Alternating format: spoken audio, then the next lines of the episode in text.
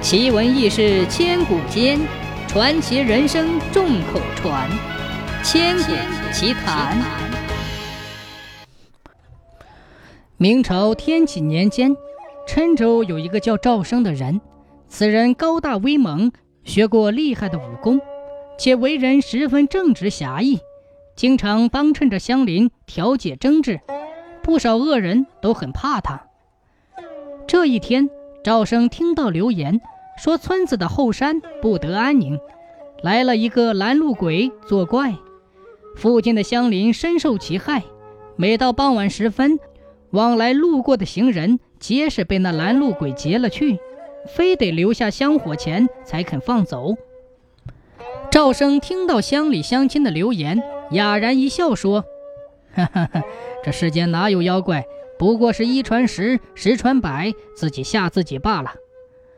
虽然此事越传越玄乎，可这赵生偏不信。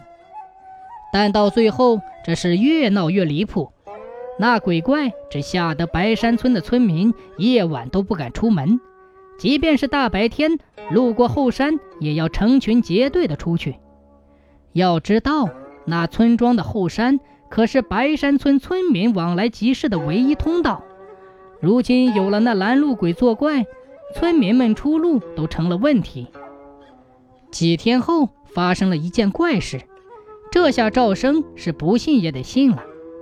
原来是一位村民突遇急事从后山赶来，没有给拦路鬼留下买路财，竟被那鬼物给伤了，一时间吓得屁股尿流，摸回村子已是万幸。据这村民说。那天傍晚，他路过后山小道，忽听到一阵怪笑，从旁边的坟地里钻出一个东西，长发素袍，面呈猪肝色，隐约能见那血红的獠牙，十分可怕。那鬼从坟地里钻出之后，行动如僵尸，嘴里一直念叨着买路财。可这村民身上未带银两，正欲逃跑，被那怪物一爪挠中，一时间。这胳膊是又红又肿，血流如注，吓得几欲晕倒，动弹不得。所幸没过多长时间，这怪物自己走了，村民再捡一命赶回村庄。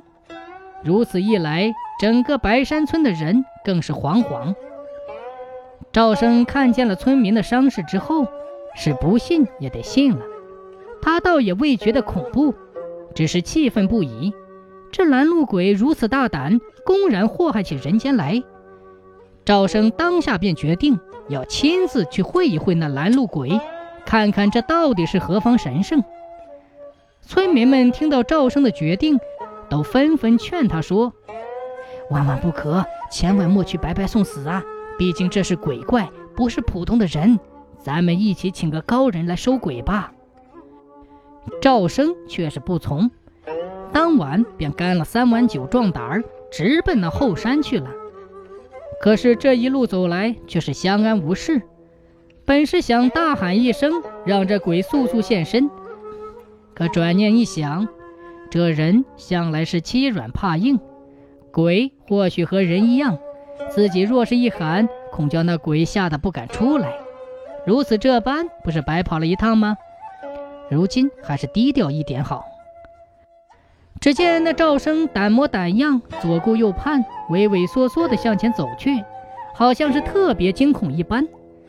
溜了一圈后，果然在那坟地旁听见了怪笑。正如那村民所言，只见那旁边坟地里钻出一个怪物，素袍长发，面如猪肝。这赵生见状也是一愣，可接着大喝一声：“哼！”到底是何方鬼怪，竟敢为祸一方？碰到你赵生爷爷，我还不速速就降！听完此语，显然这怪物也是一呆。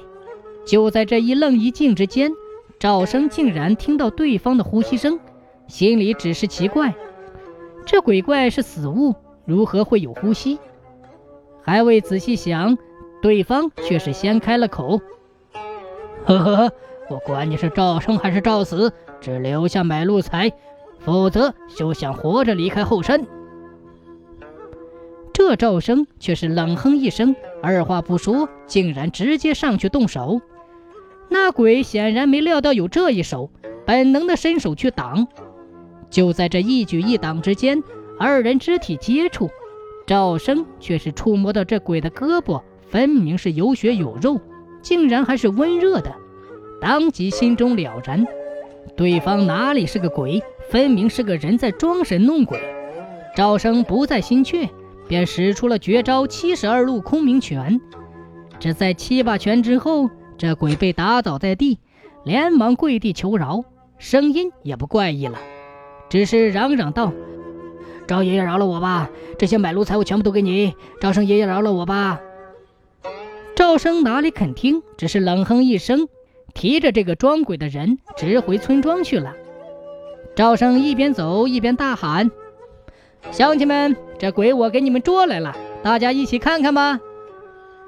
一开始大家都不敢靠近，可后来一想。